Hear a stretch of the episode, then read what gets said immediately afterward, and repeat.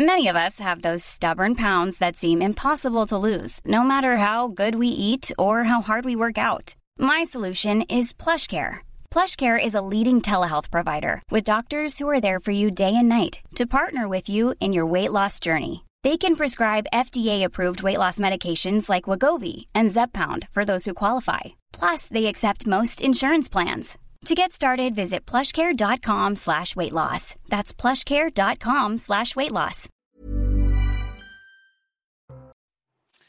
Bonsoir, soyez bienvenus. Vous êtes bien sur CNews. Il est quasiment 20h. Euh, On se retrouve pour sa dispute. Nous sommes ensemble durant une heure avec Georges Fenech, ancien magistrat et consultant CNews. Soyez le bienvenu, cher Georges. Et puis Benjamin Morel, maître de conférence en droit public. Bonsoir. On décrypte, bonsoir, on décrypte l'actualité dans quelques instants, tous les trois. Mais tout de suite, place à l'info avec Isabelle Piboulot. Incendie en Gironde, l'heure est à la prudence. Le feu est fixé mais pas encore éteint près de l'Andiras. La fin de l'épisode caniculaire et l'arrivée de la pluie ont été bénéfiques aux pompiers, toujours à pied d'œuvre. Un important dispositif va rester sur place pendant plusieurs jours. Depuis mardi, près de 7400 hectares de forêt sont partis en fumée. Les soutiens pour Salman Rushdie se succèdent. L'Académie Goncourt a exprimé sa solidarité inconditionnelle à l'écrivain, symbole de la résistance face au totalitarisme et à l'obscurantisme islamiste. L'auteur de 75 ans, agressé vendredi, est toujours hospitalisé aux États-Unis, mais n'est plus sous assistance respiratoire. Il était menacé de mort depuis 1989, un an après la publication de son livre Les versets sataniques. La Somalie frappée par la sécheresse, le pape François demande une aide internationale pour le pays où un million de personnes ont été déplacées depuis janvier 2021, date du début de cette sécheresse la plus importante depuis 40 ans. Le souverain pontife déplore une grave crise humanitaire en Somalie mais aussi dans certains pays environnants. En Égypte, un incendie accidentel a fait au moins 41 morts dans une église du Caire. Le feu a été déclenché par un court-circuit pendant une messe. Selon le ministère de l'Intérieur, le climatiseur d'une salle est tombé en panne, répandant une grande quantité de fumée, ce qui serait la cause principale des décès. Merci, chère Isabelle. On vous retrouve dans 30 minutes. Allez, ça se dispute. C'est parti pour une heure. Euh, Georges Fenech, Benjamin Morel, je voudrais que revenir sur, à nouveau, malheureusement, deux agressions de policiers. Je vous rappelle les faits hier soir à Bois-le-Roi, en Seine-et-Marne. Des policiers qui se rendaient à pied dans un château, le château de Brol, pour être très précis.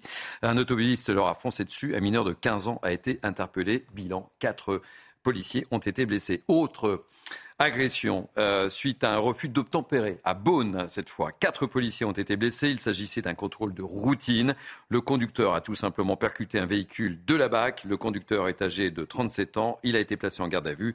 Il était malheureusement connu des services de police. Pour tout savoir euh, sur cette dernière affaire, je vous propose de retrouver Christophe Fernandez qui est avec nous en direct. Merci d'être en direct sur CNews euh, pour nous raconter ce qui s'est passé. Christophe Fernandez, vous êtes le secrétaire régional euh, BFC Unité SGP Police. C'est bien ça J'ai tout bon?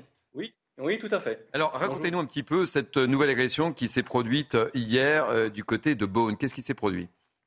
Bah, comme vous l'avez précisé dans votre résumé, euh, introduisant cet élément quand même dramatique pour nos collègues, encore une fois sur un contrôle, j'allais dire bateau, un contrôle routier, tout ce qu'il y a de plus classique pour une mission policière, euh, un individu, bah, évidemment, cherche, euh, précisément sous l'emprise de stupéfiants, mais ça on le sait après, hein, lors des, recherches bien sûr et du contrôle euh, à l'issue, donc à Saint-Marcel, à Chalon-sur-Saône, après une course-poursuite, et donc, vous l'avez dit, une mise en danger de la vie d'autrui, notamment donc des collègues, hein, des agents dépositaires de l'autorité publique. Donc on reviendra peut-être sur ces éléments plus précisément. Au demeurant, donc l'individu euh, bah, se défausse et ne veut pas subir le contrôle à Beaune continue, donc on continue sa route, j'allais dire pris en charge, j'allais dire pris en charge, puisque les courses poursuites, vous savez comme nous, euh, sont de plus en plus, euh, euh, j'allais dire restreintes. Hein, L'autorité administrative ayant demandé à ce qu'on soit très vigilant, donc on n'emploie plus ce terme. On prend en compte l'individu, qui évidemment a une conduite plus ou moins réglementaire, on va dire ça comme ça, hein, à la hauteur de sa bêtise et qui l'emmène, donc 40 km plus loin du côté de Saint-Marcel sur la commune de Chalon-sur-Saône, où là, bah, il tombe nez à nez avec un véhicule de gendarmerie, mais également un équipage BAC, vous l'avez bien dit, euh, qui, ne, bah, qui, évidemment, encore une fois, là, veut se défausser, veut fuir, Et donc, euh, la manque de chance pour nos collègues, et fort heureusement, ils n'ont pas été grièvement blessés, bah, deux sont renversés pour la BAC, et deux autres collègues derrière de, du de l'équipage pardon, police secours se voient eux aussi, euh, bah, ni plus ni moins, renversés et, j'allais dire, euh, poussés sur le, sur le capot des véhicules. Donc, on a évité là... Malheureusement, on a l'impression que ce genre de, de provocation se, se, succède. On va en parler avec Georges Fenech et Benjamin Morel qui vous écoutent. Quel est votre état d'esprit face à cette situation?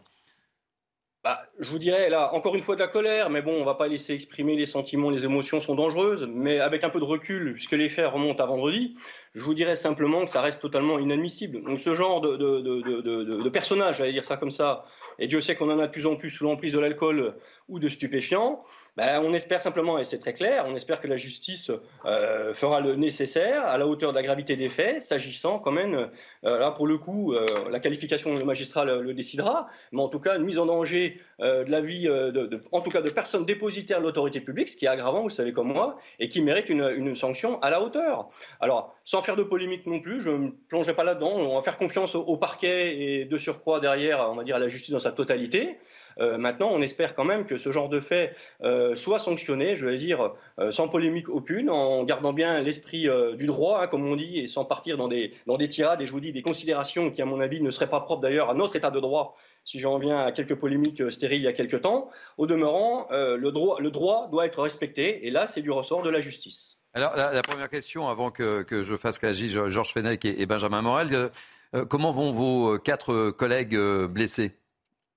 Alors, c'est heureusement blessé, pardon, léger, mais psychologiquement quand même sérieusement atteint, vous l'aurez compris, usage de l'arme, hein, donc renversé bien évidemment, donc un choc quand même euh, violent, euh, je vous laisse imaginer, c'est quand même assez troublant, service ou pas, je veux dire tout individu renversé, c'est quand même dramatique par un véhicule, c'est impressionnant.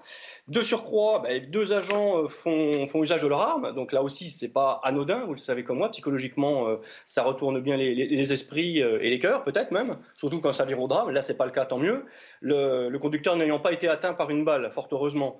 Mais pour autant, il y a la pression, j'allais dire, derrière juridique pour nos collègues, qui se voient, bah, évidemment, dans le cadre d'une enquête administrative, mais surtout judiciaire, euh, pour le coup, dans le cadre de la légitime défense, et en espérant qu'elle soit bien retenue, mais j'ose imaginer quand même, je n'ose pas, pardon, imaginer un instant que le magistrat ne poursuive pas dans ce sens-là, mais euh, qu'on ait effectivement une, une protection, j'allais dire, euh, pour nos collègues. Donc voilà, le sentiment pour, pour, pour eux, c'est du désarroi profond. Mes collègues bah, sont, sont psychologiquement atteints. Il y aura un accompagnement, fort heureusement, ça a commencé à commencer par le chef de service, euh, à commencer, j'imagine, par la direction centrale, euh, par l'ensemble du ministère. Mais bon, euh, tout ceci c'est bien, mais il va falloir un, travail de fond et d'accompagnement dans le temps auprès de nos collègues. Restez avec nous. je voudrais entendre la, réaction de, Georges Fenech et, de Benjamin Morel. On a l'impression qu'effectivement, autour de ces plateaux que, que l'on organise très régulièrement, les faits se succèdent et se ressemblent malheureusement. Et aujourd'hui, il n'y a pas de limite. Quoi. Oui. Un simple refus d'obtempérer, il y en a combien? 20, 20 000, je crois Oui, c'est ça. Par, an. Qui peut dégénérer, dégénérer euh, lorsque il y a des violences, lorsque le véhicule fonce sur les services de police. Euh, là, ça devient euh, encore plus grave, puisqu'effectivement, il y a des circonstances aggravantes dès lors qu'on s'en prend à un représentant de, l'autorité. Donc, c'est des violences volontaires sur personnes dépositaires de l'autorité publique. Ils ont fait usage d'armes en l'état de légitime défense, manifestement. Euh, imaginez ce qui serait passé s'ils avaient atteint euh, ce fuyard, ce conducteur, euh, ce qu'on aurait pu dire. On va se souvenir ici d'un certain nombre d'affaires dramatiques, notamment dans le 18e arrondissement de Paris, vous vous souvenez, avec tous les débats que ça a suscité, et la police tue, etc., etc. Donc on est face à une délinquance euh, euh, répétitive, grave, qui met en cause euh, la sécurité même des forces de l'ordre. Et j'entends ce que dit le représentant syndical, c'est déjà un discours entendu maintes fois. Eh Quelle va être la réponse pénale. Et on sent des doutes d'ailleurs, hein. on sent des doutes quant à la réponse pénale. Voilà, donc on sent l'inquiétude. On sent le problème de confiance maintenant entre l'institution judiciaire et policière. Souvenez-vous, le, Beauvau de la sécurité, où les syndicats ont euh, mis comme condition de leur participation que la question de la réponse pénale soit versée au débat. Ils ont même créé un observatoire de la responsabilité pénale, savoir que vont devenir euh, ces procédures. Et je pense que les policiers ont raison d'avoir un suivi sur ces affaires-là. Donc voilà, un fléau, un phénomène, mais qu'il faut, et ça je le rejoins entièrement, le syndicaliste, qu'il faut que la justice prenne à la, hauteur de la gravité et qualifie. N'oubliez pas que l'utilisation d'un véhicule euh, pour porter atteinte à, un fonctionnaire de police, c'est une arme par destination. Hein. donc ça peut devenir même criminel suivant euh, les blessures subies par les fonctionnaires de police. Suivons cette affaire. Christophe Fernandez, lorsqu'on dit qu'on vous sent douter un peu de, la justice euh, par rapport à cette agression? J'aimerais réagir de suite. Je doute, non, je fais confiance parce que j'ai l'esprit policier républicain, donc je fais confiance à cette justice républicaine également. J'ose simplement imaginer euh, le travail qui sera mené derrière. Je pense qu'il sera à la hauteur. Maintenant, on a de nombreux cas où ça n'a pas été effectivement à la hauteur. Euh, je vais revenir au schéma local, euh, ayant vu et rencontré à plusieurs reprises différents magistrats ici, euh, que ce soit ici en en Côte d'Or, pardon, comme en Saône-et-Loire. On connaît sérieux aussi des, procureurs, et je pense que les magistrats, les magistrats pardon, du siège suivront. Maintenant, douter, non, moi je n'entrerai pas dans cette polémique. Je n'ai pas envie de douter. si, la République doute de toutes ces institutions, à un moment donné, elle ne fonctionnera plus. Que réagir hein, Souvenez-vous, euh, pardon, mais souvenez-vous lorsque euh, cette grande manifestation quasiment sans précédent organisée par les syndicats de police, où on a entendu des slogans euh, le problème de la police, c'est la justice. Donc, Alors je laisse ce propos-là à un secrétaire général qui n'est pas de, mon organisation. Et c'est un magistrat qui vous le dit, un ancien bah, magistrat. Hein. J'écoute. Oui, mais je me permettrai de répondre puisqu'il s'agit d'un secrétaire général qui n'est pas de mon organisation et je ne souhaitais pas, et fort heureusement la ligne de notre secrétaire général Grégory Giron n'est pas celle-là, nous avons l'esprit républicain chevillé au corps. Nous sommes effectivement, nous avons une histoire syndicale qui est là, qui l'atteste. Euh, maintenant, partir sur des polémiques comme ça et opposer les mondes, les univers, qui doivent par contre vous rejoindre, savoir travailler ensemble, peut-être effectivement par euh, une sagesse équilibrée, peut-être par l'échange des expériences, ça je vous rejoins. Mais pour autant, je non, moi jamais on opposera à l'unité GP euh, les institutions, tant policières évidemment que, que, justice, ou d'autres d'ailleurs, puisque vous savez comme moi, les piliers, l'ensemble des piliers fondamentaux, ou l'éducation nationale par exemple, les piliers fondamentaux de la République doivent être protégés. Donc c'est notre devoir républicain de policiers républicains de les protéger. Vous avez raison.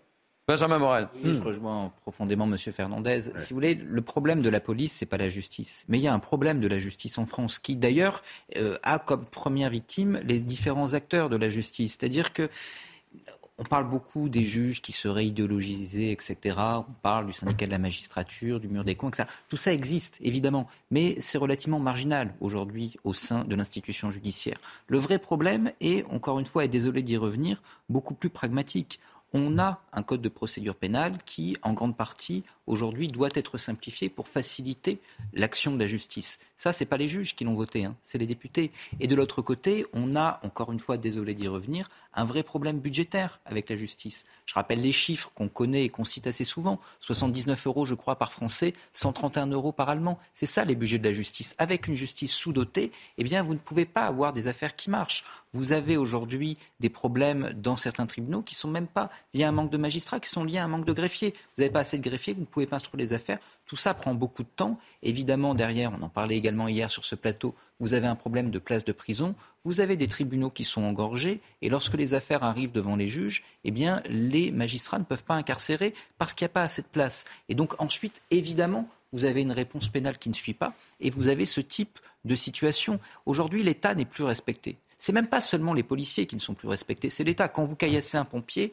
il n'incarne pas une forme d'État répressif, etc. Il incarne un État qui sauve. Pourtant, vous le caillassez quand même. Et donc, le fait que, hmm. justement, il n'y ait plus de réponse pénale ou que cette réponse pénale soit défaillante fait que certains considèrent que non seulement l'État n'a pas à être respecté, mais que même il est haïssable et que ses représentants eh bien, peuvent être considérés comme étant je, je vous trouve, Benjamin Morel, un peu indulgent euh, vis-à-vis de mon corps d'origine, la magistrature. Moi, j'ai en mémoire quand même tous ces derniers temps, ce qui a soulevé des tollés, euh, lorsque des élus sont violentés, lorsque des policiers également euh, sont violentés, des affaires où ça se termine par des rappels à la loi. Alors que ce sont des faits, de mon point de vue, qui doivent être qualifiés autrement et réprimés autrement. Si on veut qu'on respecte l'autorité dans ce pays, il faut que toute transgression à l'autorité soit véritablement sanctionnée, non pas par des mesures, euh, je dirais, euh, euh, tout à fait formelles, comme le rappelle la loi. D'ailleurs, vous avez vu qu'à la suite de ces affaires-là, euh, il y a eu une modification, puisqu'on ne peut plus prononcer de rappel à la loi maintenant. C'est donc, il y a quand même bien quelque part une idéologie. Vous dites c'est uniquement une question de moyens. Non, il y a, aussi, vous dites c'est minoritaire c'est pas si minoritaire que ça. C'est minoritaire. Et cette minorité peut être importante, mais vous connaissez le système judiciaire mieux que moi. Le système judiciaire a été pensé, construit justement pour lutter contre ce type de dérive individuelle. Vous avez une procédure d'appel, le parquet peut faire appel, et lorsque vous avez en effet un juge qui, entre guillemets, dérive et euh, a une approche purement idéologique, la justice a les moyens de s'autoréguler. Et en effet, je vous rejoins, c'est-à-dire qu'aujourd'hui, vous, vous avez une réponse pénale qui n'est pas à la hauteur. Le système s'autorégule, mais le fait est que pour un juge, même si certaines affaires peuvent nous apparaître choquantes, dans la hiérarchie aujourd'hui des affaires qui arrivent devant les juges et au vu de l'état des places de prison, etc., vous avez un juge qui eh bien, va prendre la décision qui lui apparaît la plus gérable. Georges Fenech, Benjamin Morel, je voudrais qu'on se retourne une dernière fois vers euh, Christophe Hernandez. Quelles sont vos attentes ce soir euh, par rapport à, ces deux faits divers? Parce que j'ai associé les, deux agressions de policiers. Hein. Bah, L'attente, elle serait, elle serait classique, mais complètement utopique, je dirais. C'est qu'il y a une prise de conscience de nos concitoyens. Alors évidemment, pas lorsqu'ils sont sous emprise d'alcool ou de stupéfiants, mais qu'à un moment donné, et ça vient d'être dit par les deux intervenants, c'est qu'on ait un respect de l'état de droit, qu'on ait un respect de la République sous toutes ses formes, tous les acteurs de la République doivent être respectés. Ça s'appelle une prise de conscience, une prise de conscience sociétale, une prise de conscience individuelle, où chacun doit se situer dans l'espace-temps et comprendre que la loi n'est pas faite, j'allais dire, pour les chiens, entre guillemets. Donc la loi existe, elle doit s'appliquer sans fermeté. Il y, a, un équilibre à trouver, j'en suis absolument euh, convaincu. Pour autant, quand ça dérape, euh, la, sanction doit tomber. Maintenant, à la hauteur et en, comme on dit, en, prenant en compte, et c'est connu, la personnalité euh, de l'auteur, en prenant tous ces critères euh, qui assurent quelque part cette forme d'équilibre de la justice, fort heureusement. Mais au demeurant, voilà, notre attente, c'est d'avoir une réponse, j'allais dire sans polémique, mais une réponse qui soit à un moment donné suffisamment forte au regard de la gravité des faits, que ce soit sur ce, ce, ce refus d'obtempérer-là ou sur d'autres, et Dieu sait qu'il y en a beaucoup, mais qu'à un moment donné, ces auteurs, ces, vilains auteurs, j'allais dire ça comme ça, à un moment donné, euh, prennent une bonne petite euh, dose, entre guillemets, hein, pénalement parlant, et qu'on comprenne bien une bonne fois pour toutes qu'on ne renverse pas des policiers comme ça euh, impunément, tout simplement. Christophe Fernandez, merci, merci d'avoir voulu répondre à nos questions. Je rappelle que vous êtes secrétaire régional BFC, unité SGP police. Merci d'avoir accepté de témoigner. Allez, on va changer de sujet, messieurs. Je voudrais que l'on s'attarde sur cette tribune de François Rebsamen chez nos confrères du journal du dimanche. Le maire de Dijon et ancien ministre du Travail s'exprime sur le droit de vote des étrangers. On écoute les explications de Sandra Tchumbo et on débat juste après. Le vote des étrangers pour les élections municipales est une question de justice sociale pour François Rebsamen. Le maire de Dijon et ancien ministre PS s'est exprimé dans le journal du dimanche. Il parle d'une France à la traîne sur ce sujet et évoque une différence de traitement. Regardez, c'est une question de justice sociale. Les ressortissants communautaires peuvent participer aux scrutins municipaux. Il poursuit pourquoi les uns et pas les autres, sauf à faire preuve de rejet, voire de racisme vis-à-vis de certains de nos euh, concitoyens? François Rebsamen rêve d'une nouvelle citoyenneté de résidence en permettant à tous les étrangers qui vivent sur notre sol en situation régulière de choisir le maire de la commune où ils résident depuis plus de cinq ans. On invente une nouvelle citoyenneté de résidence. Selon lui, cette proposition est un moyen de rendre hommage à ceux qui se sont sentis délaissés par l'État et sa vie citoyenne. Ce serait une forme de reconnaissance, notamment pour tous ces jeunes qui voient leurs parents écartés de la vie démocratique. L'ancien président du groupe socialiste au Sénat prône la reprise d'un texte adopté par l'Assemblée nationale et le Sénat en 2011. Le droit de vote des étrangers aux élections locales avait été promis par François Hollande sans aboutir. C'est donc une occasion rêvée pour lui. Ce que la gauche n'a pas eu le courage de faire sous Hollande, elle peut le faire à présent. Enfin, il balaye l'inquiétude de la création de listes communautaires. À trop attendre, on ne fait rien. La République n'a rien à craindre quand elle est forte et sûre d'elle-même vis-à-vis des religions, si tant est qu'elle respecte nos lois.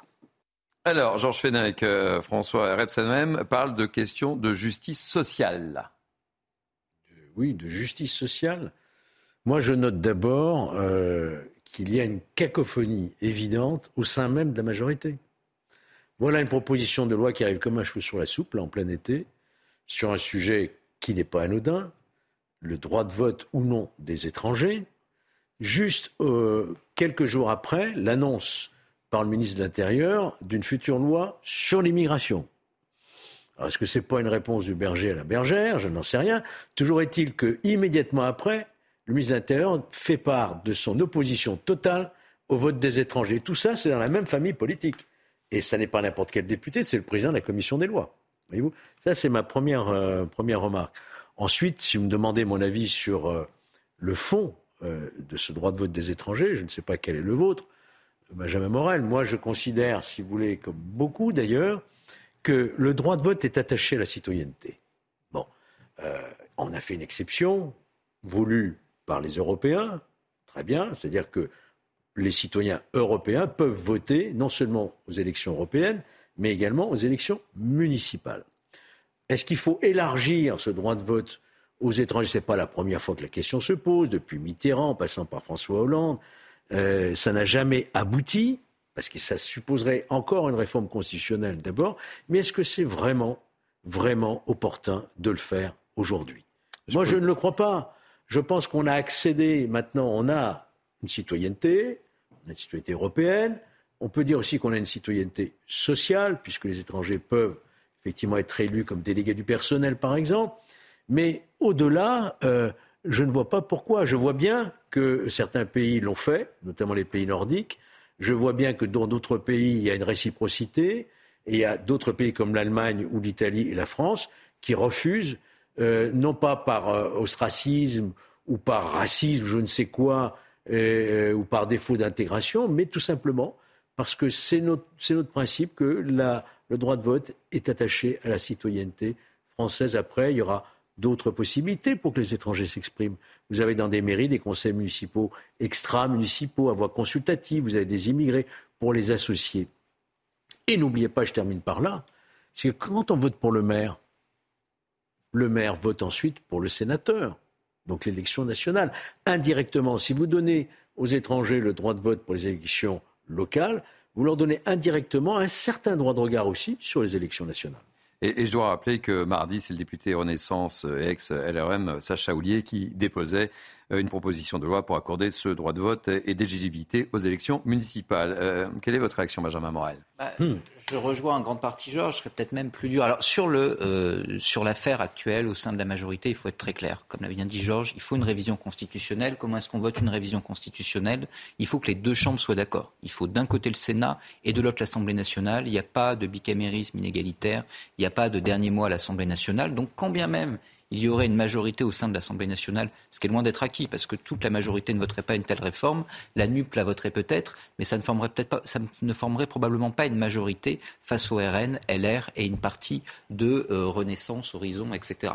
Donc, quand bien même ça passera à l'Assemblée nationale, ça ne passera clairement pas au Sénat. Et comme c'est une proposition de loi, subtilité procédurale supplémentaire, ça ne pourra pas passer par un vote au Congrès. Vous savez, les trois cinquièmes du Sénat et de l'Assemblée nationale réunis. Il faudra un référendum je doute que l'opinion soit pour. Donc, a priori, ça ne devrait pas aller. Il y a, des sondages, mais je doute que ça aille, ne hmm. serait-ce que jusque-là. Ensuite, sur le fond, euh, je serais plus lourd que Georges, c'est-à-dire qu'on a fait une bêtise avec le traité de Maastricht. Pourquoi? Parce qu'en réalité, la citoyenneté, elle est unique. Il y a une citoyenneté et cette citoyenneté implique d'appartenir à un corps politique. La citoyenneté, elle n'est pas liée à une ethnie, elle n'est pas liée à une religion, elle n'est pas liée, elle est liée à un projet politique on est citoyen français. Et cette citoyenneté dans la République française eh implique l'appartenance à un même corps politique, à un même projet politique. Il n'y a pas de citoyenneté locale. Moi, je veux bien que tel ou tel grand baron local juge qu'il y a une citoyenneté des Hauts-de-France, une citoyenneté de PACA, une citoyenneté à Nancy ou une citoyenneté à Strasbourg. Non, il n'y a qu'une citoyenneté. C'est le principe de base de la République depuis que la République a été créée en 1792. Cette unité de la citoyenneté implique que chaque citoyen dispose des mêmes droits, des mêmes devoirs. Dès le moment où vous scindez cette citoyenneté, où, vous, dès le moment où vous l'accordez à géométrie variable, eh bien vous rompez ah, cette unité-là. Et avec le traité de Maastricht, en disant, grosso modo, il y a deux types d'étrangers. Il y a les étrangers qui viennent de l'Union européenne, qui votent pour les élections européennes, ça s'entend, et c'était déjà le cas avant, mais euh, ils peuvent voter pour les élections locales, avec derrière, Georges l'a bien expliqué, eh bien les élections sénatoriales qui vont derrière, on a rompu cette unité de la citoyenneté mmh. et on l'a accordé à mmh. géométrie variable. Mmh. Aujourd'hui, l'argument qui visera à dire, il y a des étrangers Union européenne et il y a des étrangers hors Union européenne, Évidemment, on peut le tenir parce qu'il ne faut pas céder de pas supplémentaires sur ce principe de l'unité de la citoyenneté, mais la réalité, c'est que cet argument, on l'a fragilisé. Donc, Maastricht a été une bêtise, probablement. La France a mal négocié ce traité en la matière. Aujourd'hui, on en paye le, prix. Et la tribune de François Rebsamen là-dessus est assez cohérente avec celle qui était la position du Parti socialiste lors du traité de Maastricht. Allez, on va parler d'une autre tribune, on va parler de notre armée. Euh, je voudrais euh, vous faire agir sur ce cri d'alarme des, des, chefs d'état-major de l'armée française, et cela en plein conflit ukrainien. Et ce n'est pas sans doute dû au hasard. Euh, devant la commission de la défense de l'Assemblée nationale en juillet, ils ont détaillé les lacunes dont souffre le modèle français. On vient de prendre connaissance début août de ces premières conclusions. Explication de Solène Boulan, et on en parle juste En plein conflit ukrainien, les chefs d'état-major de l'armée française tirent la sonnette d'alarme. Devant la commission de la défense de l'Assemblée nationale en juillet, ils ont détaillé les lacunes dont souffre le modèle militaire français. Manque de moyens, besoins matériels, les militaires ont appelé le gouvernement à revoir à la hausse le budget de la défense alloué dans le cadre de la loi de programmation militaire dont Emmanuel Macron a promis une réévaluation. Selon les militaires, leurs équipements sont encore trop peu nombreux, surtout depuis la fin de la guerre froide. Nous avions une armée de 500 000 hommes, nous avions 600 euh, avions de combat, à peu près un millier de chars, euh, un grand nombre de pièces d'artillerie, 25 euh, frégates, donc bâtiments de rang 1. Aujourd'hui, 30 ans après, on a à peu près le tiers de tout ça. Selon le général Bruno Clermont, ces lacunes s'expliquent par les choix militaires opérés ces dernières années.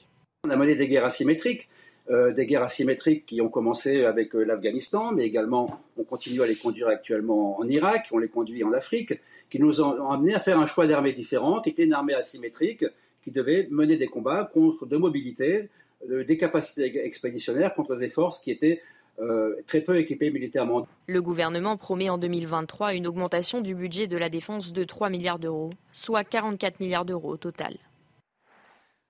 Benjamin Morel, je, le disais, cette tribune euh, ne tombe pas au hasard. on est en pleine guerre ukrainienne et voilà, c'est un constat.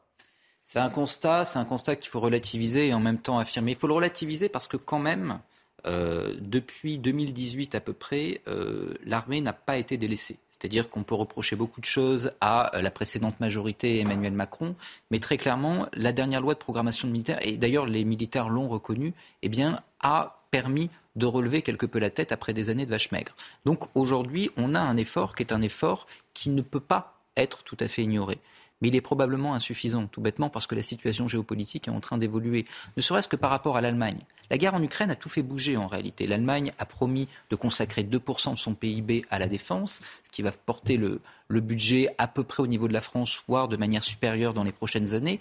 L'Allemagne a provisionné 100 milliards pour justement rééquiper son armée qui était sous-équipée. Et là, la France aujourd'hui a un rang à tenir. Ce qui fait l'équilibre aujourd'hui au sein du continent européen eh c'est justement cette euh, puissance de l'armée française par rapport à nos voisins directs.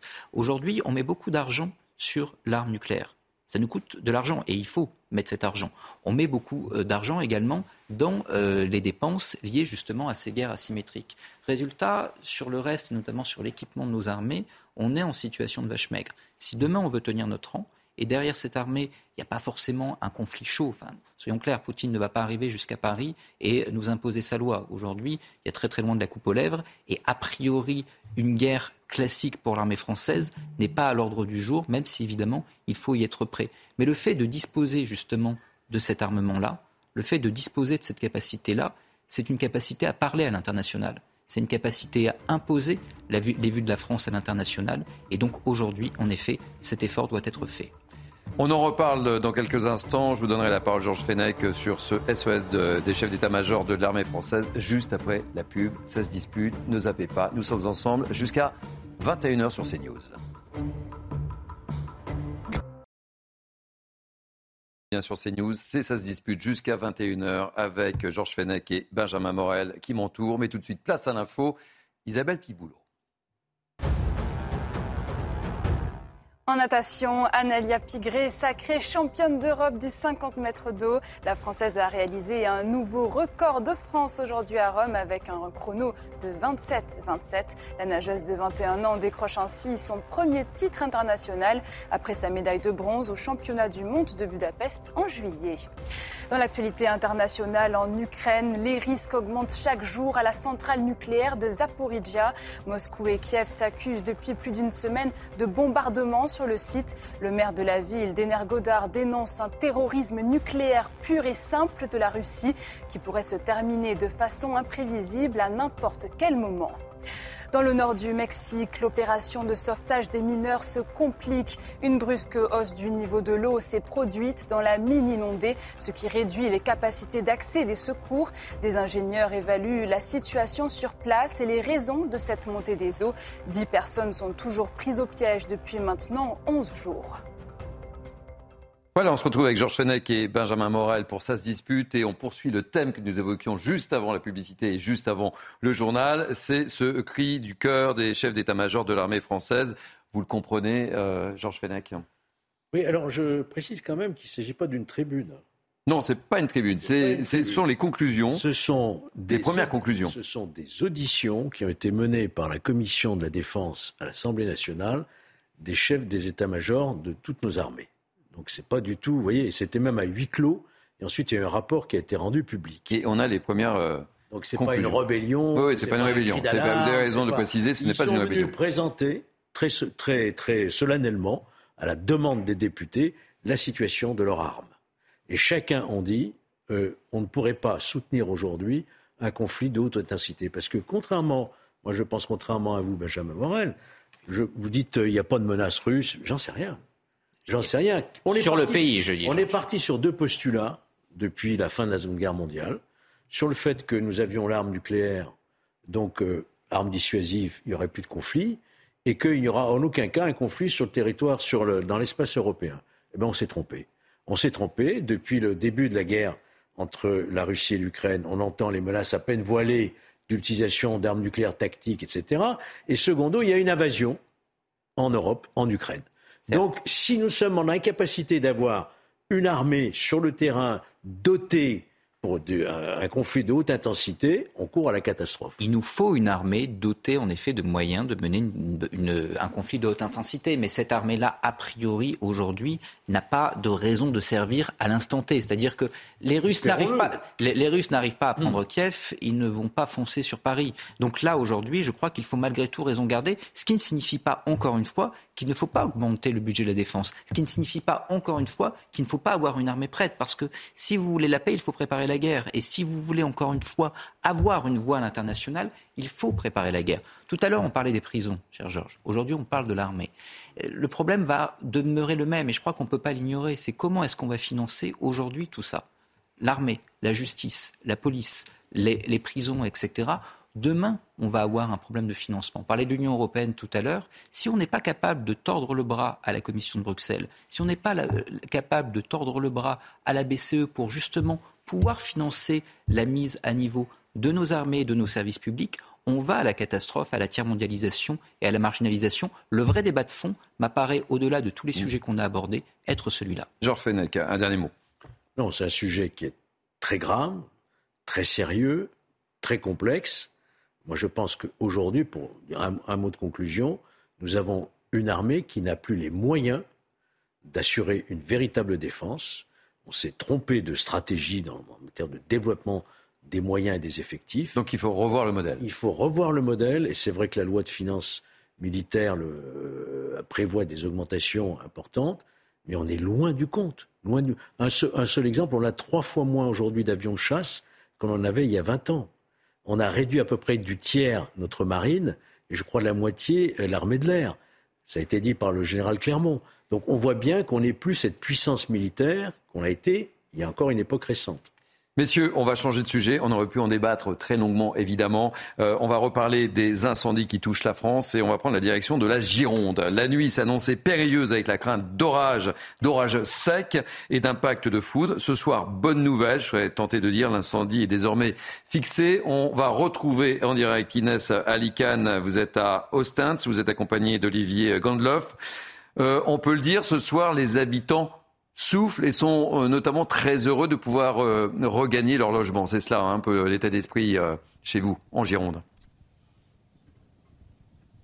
Absolument. Alors pour les 8000 habitants de plusieurs communes comme Belin-Bélier, eh bien cette commune qui avait été évacuée, ses habitants ont donc pu réintégrer leurs habitations après quelques jours d'une vive inquiétude. Certains étaient même très émus. On les écoute au micro d'Olivier Gangloff. Voilà, je reviens, c'est intact, tout est bien conforme. Voilà, bon, un peu, un peu déçu parce que ça manque un peu de coordination, c'est un peu la panique quand il faut partir. Ah ben soulagé, oui, comme je pense beaucoup d'entre nous, oui, tout à fait. Mais bon, nous, on n'est pas trop impactés parce que notre cadre euh, n'a pas trop bougé par rapport à certains quartiers. On va être vigilant hein, parce que je pense que la partie n'est pas tout à fait gagnée encore. Oui, on a vu passer les pompiers, là, les 3-4 camions de pompiers encore devant la rue. Là. Ils vont certainement essayer d'éteindre ce qui, reste euh, en fumerole. Et puis, euh, on va croiser les doigts pour eux surtout.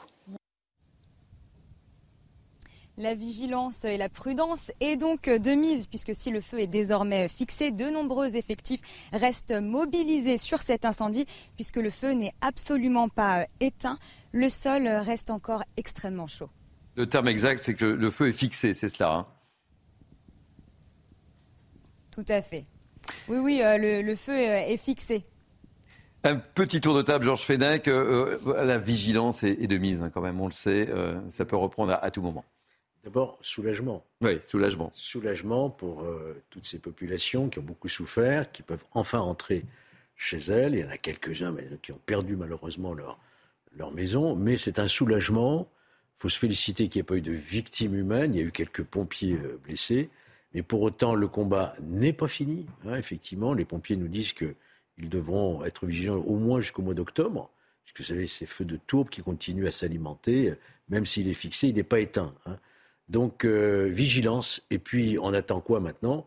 Ah, On attend euh, la parole, je dirais, euh, sacrée hein, du président de la République qui va réunir tous la les acteurs. La date n'est pas fixée, mais c'était annoncé aujourd'hui. La date n'est pas fixée pour savoir qu'est-ce qu'on fait demain pour pouvoir parer déjà par nous-mêmes à une situation de multifeu comme on l'a connue de manière inédite. Benjamin Morel. Oui, je suis d'accord avec Georges, mais je peut-être je suis plus pessimiste. Hein. Hier sur ce plateau, on parlait éventuellement d'un ministère de la sécurité civile. Aujourd'hui, on va avoir une réunion d'acteurs par Emmanuel Macron pour tenter de trouver des solutions. Enfin, ça fait quand même un mois et demi que l'on est sur ce sujet des incendies. Ah, je vous avez des acteurs qui ont fait remonter des informations au président de la République. Vous avez un président de la République qui s'est rendu sur place. Vous avez un, ministère, un ministre de l'Intérieur qui s'est rendu le Premier ministre aussi. Vous Et rajoutez à ça tous les rapports qu'il y a eu au Sénat. Il y a eu les rapports de, le, rapport du Sénat. La loi Matras récemment. On a aujourd'hui, enfin, si vous voulez, c'est comme la mission Flash sur l'hôpital, etc. Vous créez une commission pour intégrer un sujet ou en tout cas pour faire croire que vous allez le traiter. Fondamentalement, aujourd'hui, on sait à peu près ce qu'il faut faire, on a ce recul-là, faisons-le et cessons justement les palabres. Euh, Georges Fenech et Benjamin Morel, puisqu'on est un peu dans l'émotion, le soulagement, je voudrais euh, vous euh, faire vivre cette séquence de, ces, habitants qui, regagnent avec beaucoup d'émotion justement leurs habitations. J'étais en train de pleurer, donc je ne savais pas trop ce que j'allais retrouver. Voilà. J'ai pris des photos, envoyé un gros nuage avant de partir, quoi. Et euh, bon, vous doutez bien que c'était pas très, pas très loin. En fait, il était euh, au travail et j'ai appelé en urgence. Ah, on n'avait vraiment pas le temps de, de rien faire, quoi. Juste le, le strict minimum. Et c'était dur, ouais. Je trouvais que c'était important. Hein. Euh, ça fait un mois et demi, vous en parliez, euh, Benjamin, qu'on parle des incendies, mais ces séquences sont fortes et je trouvais qu'il était important de, de, les diffuser au sein de cette dispute. Hein. Oui, ce sont des gens qui ont, qui ont, vécu une épreuve terrible. Hein. Ils ont eu peur. Ils ont eu peur euh, pour leur vie. Ils ont eu peur pour leur bien. Et aujourd'hui, ils reviennent, on sent à travers ce témoignage, les drames qu'ils ont vécus. Donc n'oublions jamais ce que ça représente. Et encore une fois, grâce au professionnalisme quand même de nos pompiers, qui ont su anticiper, euh, avoir une stratégie euh, euh, de, précaution. Il n'y a pas, il faut s'en féliciter, de victimes dans la population. Je voudrais cette fois qu'on revienne sur cette tribune justement publiée par nos confrères du journal du dimanche, je dis bien une tribune cette fois, où les présidents des différentes fédérations représentant les sapeurs-pompiers réclament plus de moyens. Là aussi, cette tribune ne tombe pas au hasard. On écoute Pierre Pépois, porte-parole des sapeurs-pompiers de France. Nous, effectivement, Sapeurs-Pompiers de France, appelons de nos voeux la création euh, d'un ministère de la protection civile euh, ou, d'un secrétariat d'État de la sécurité civile, compte tenu, encore une fois, des conditions exceptionnelles que notre pays euh, connaît. finalement, cette saison estivale, cette saison feu de forêt, comme on l'appelle dans ces départements du sud-est de la France, mais dorénavant, j'ai envie de dire, dans l'ensemble des départements de France, puisqu'on voit que, y compris en Bretagne ou dans d'autres départements au nord de la Loire, on est sujet à ces départs de feu, à ces feux de forêt conséquents, on, appelle effectivement à une considération propre au risque de sécurité civile. Alors, euh, Benjamin Morel, comment réagissez à à cette tribune? Parce que là, évidemment, c'est un véritable cri du cœur. Ils ont besoin de moyens.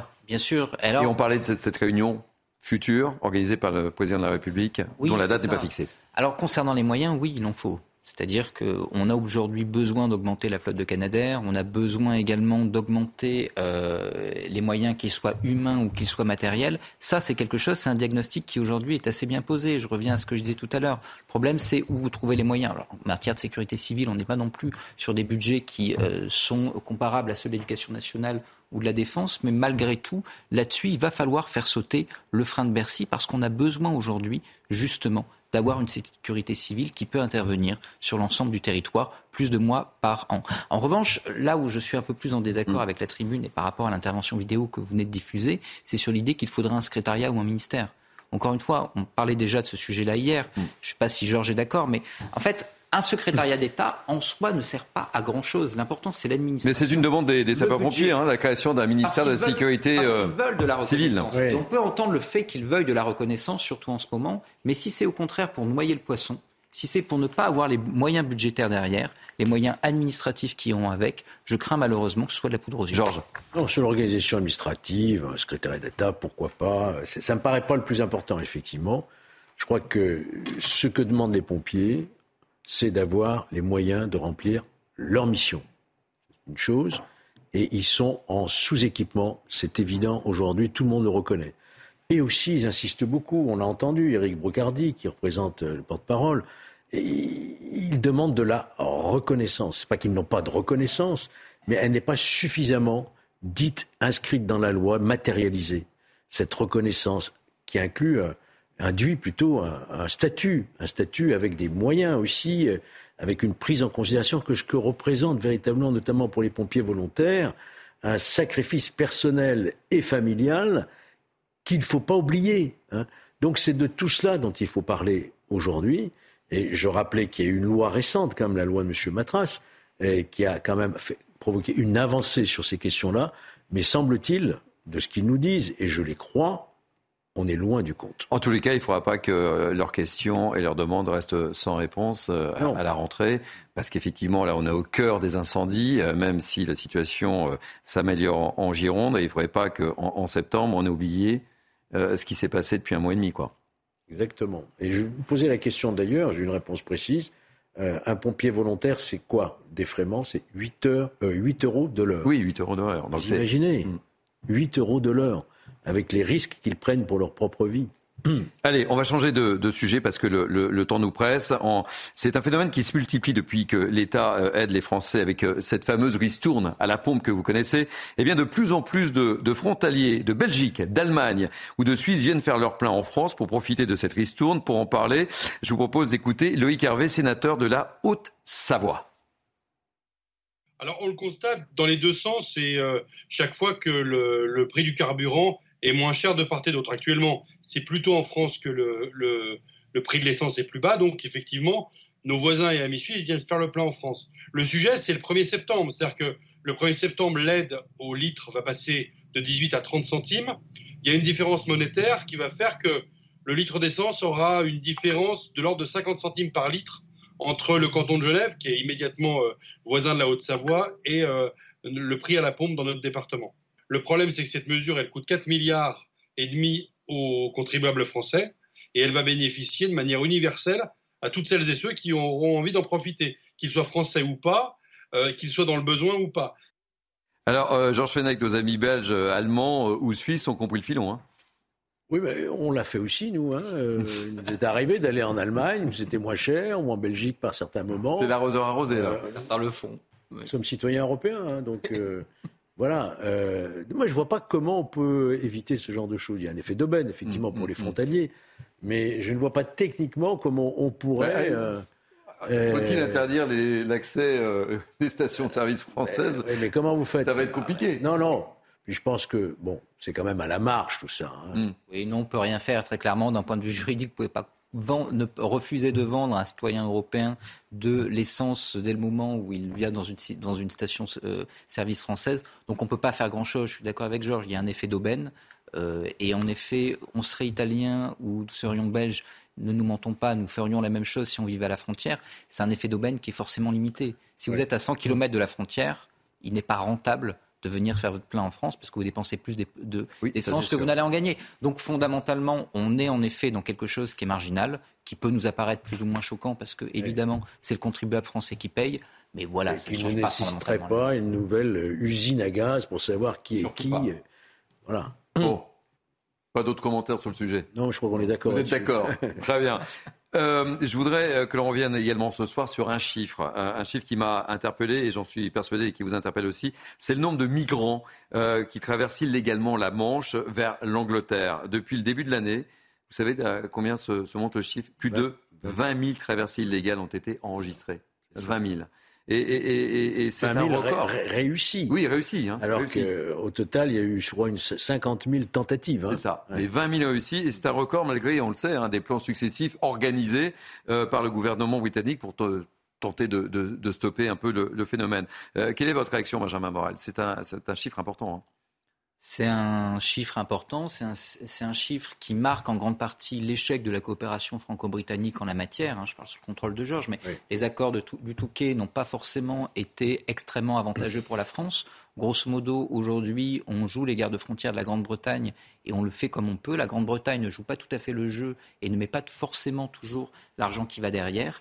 Du coup, ben, forcément, la politique est relativement peu efficace. Les Anglais en sont les victimes, les Anglais en sont les responsables vous avez vu comment ont réagi les Anglais hein Ils ont fait un charter. Mm. Euh, ils ont mis tout ce beau monde, je dirais, euh, euh, c'est-à-dire de toutes les nationalités qui sont arrivées à Londres, dans un même avion pour destination Kigali au, Rwanda. Mm.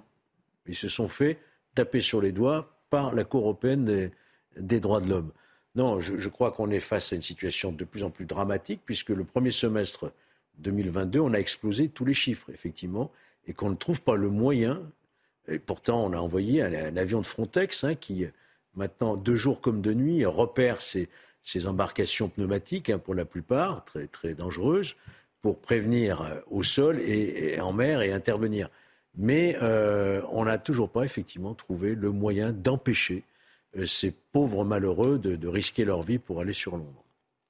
Dernier mot sur le sujet non, il y a un problème aujourd'hui d'attractivité du modèle britannique qui apparaît un peu comme étant une poule aux œufs d'or pour une grande partie des migrants et qui ne l'est pas forcément. Donc là, en effet, il y a une responsabilité du gouvernement britannique et ensuite il y a une responsabilité européenne dans le renforcement des moyens aux frontières, pas tant dans la Manche, mais surtout en Méditerranée, pour que tout bêtement, eh bien, il ne puisse pas justement y avoir cette accumulation de migrants qui arrivent ensuite à Calais. Là, si vous ne renforcez pas, un, les moyens de Frontex et deux, la politique de coopération avec la Grande-Bretagne, ce qui implique encore une fois un bras de fer, bah, vous aurez les mêmes causes qui produiront les mêmes solutions. Allez, Georges Fenech, Benjamin Morel, dernier euh, sujet, on va prendre la direction de Taïwan. Pourquoi on va prendre la direction de Taïwan ce soir? Parce qu'une délégation du Congrès américain est arrivée à Taïwan aujourd'hui. Euh, un déplacement quelques jours euh, après euh, la fin des manœuvres militaires les plus importantes jamais réalisées par Pékin autour de Taïwan. Et c'est en quelque sorte une, riposte à la visite sur l'île de Nancy Pelosi, la présidente des chambres américaines des représentants, dont on a beaucoup parlé. Taïwan accuse la Chine d'utiliser cette visite comme prétexte pour s'entraîner à une invasion. En réponse, les États-Unis ont affirmé leur engagement dans la région.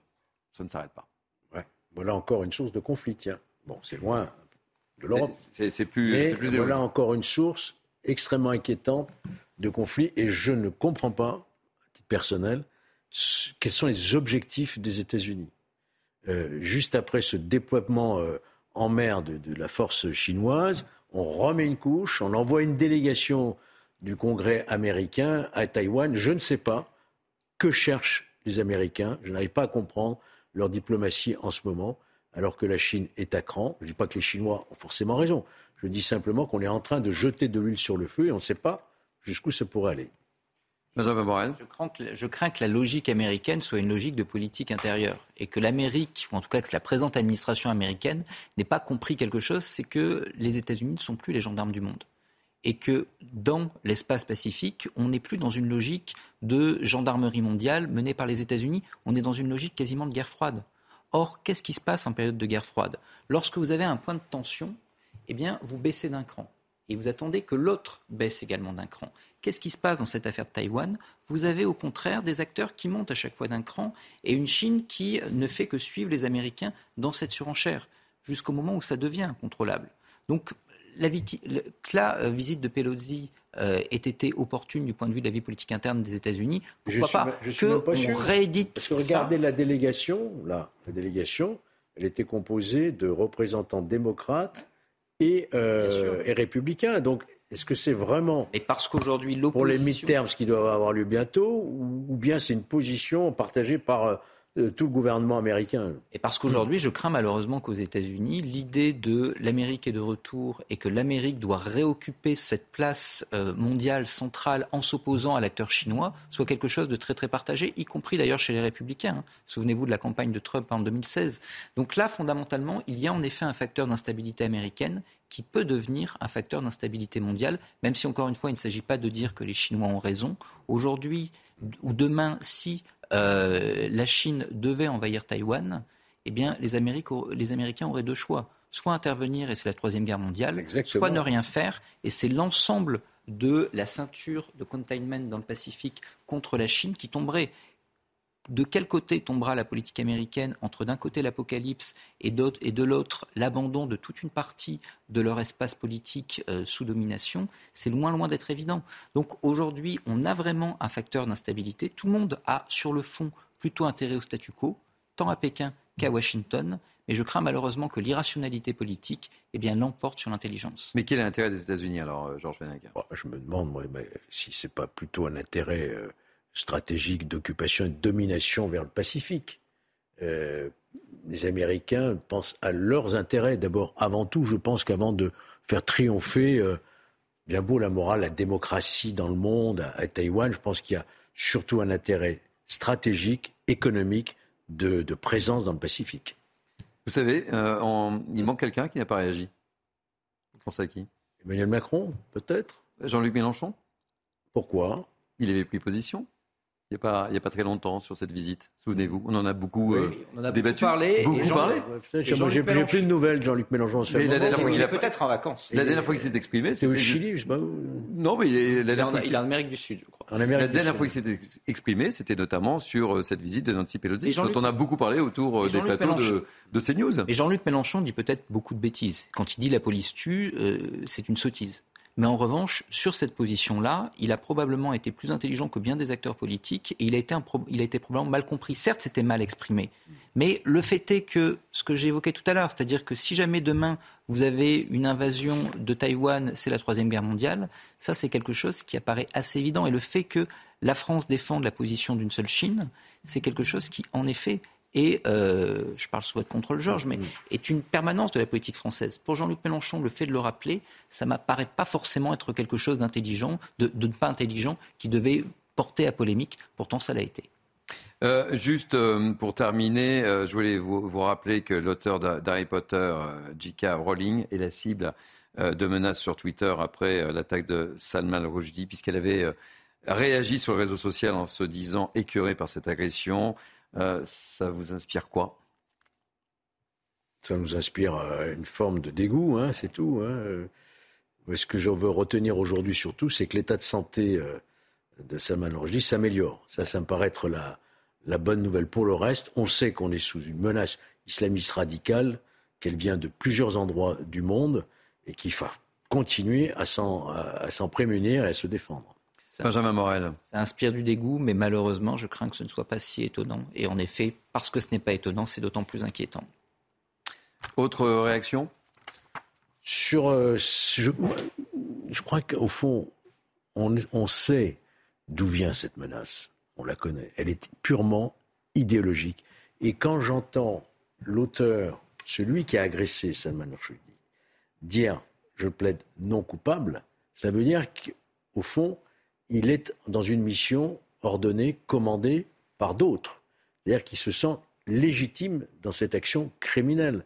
Et c'est ce que je disais. Je pense qu'il y a des complices par des donneurs d'ordre, d'instruction et de ceux qui ont promis des primes, qui ont armé le bras de cet individu. Donc les, les responsables premiers sont ailleurs, ils sont en Iran. Et quand on voit la presse iranienne notamment qui se félicite de cet attentat, on ne peut pas se contenter, si vous voulez, d'un seul individu, fut-il celui qui a porté le coup, mais il y a aussi des responsables politiques qui sont, on le sait, les religieux extrémistes en Iran. Benjamin Morel, un il y a deux types de responsables. Je rejoins Georges sur le fait qu'en effet, il y a ceux qui ont commandité l'acte. Et en effet, le fait qu'ils se déclarent non coupables, il l'est au regard de la loi iranienne. C'est un vrai problème. C'est-à-dire que quand vous avez un droit, notamment le droit islamique, qui devient un droit quasiment extra, extraterritorial, ce qu'est une fatwa, eh bien, en effet, vous avez cette chose-là, et je rejoins tout à fait ce que disait Georges sur le fait que cette, cette complicité-là, elle doit pouvoir être considérée et jugée. Et ensuite, vous avez, je dirais, une forme de complicité par abstinence d'intervention. C'est-à-dire que pour beaucoup d'intellectuels occidentaux, pour certains États en Occident ou euh, ailleurs qu'en Occident, le pays d'origine de Salman Rushdie, l'Inde, qui a été extrêmement discret tout au cours de cette affaire, qui est le premier pays qui a interdit euh, l'ouvrage en question, eh bien le fait justement de ne pas avoir pris plus clairement position en faveur de la liberté d'expression, eh bien c'est également quelque chose qui aujourd'hui doit nous interroger. C'est pas seulement euh, la volonté des islamistes qui est responsable de cette situation, c'est également la lâcheté. Et la lâcheté, pour le coup, elle nous concerne tous parfois. Je voulais qu'on termine justement sur cette note positive. Et vous l'avez dit, euh, Georges Fenech, et c'est le plus important, Salma Rushdie est sur la voie du rétablissement. Messieurs, merci d'avoir participé à ce, ce, dispute. C'est la fin. Euh, nous sommes ensemble. Eh ben, écoutez, moi je vais vous retrouver aux alentours de 22h. Passez une belle soirée sur CNews. A tout de suite.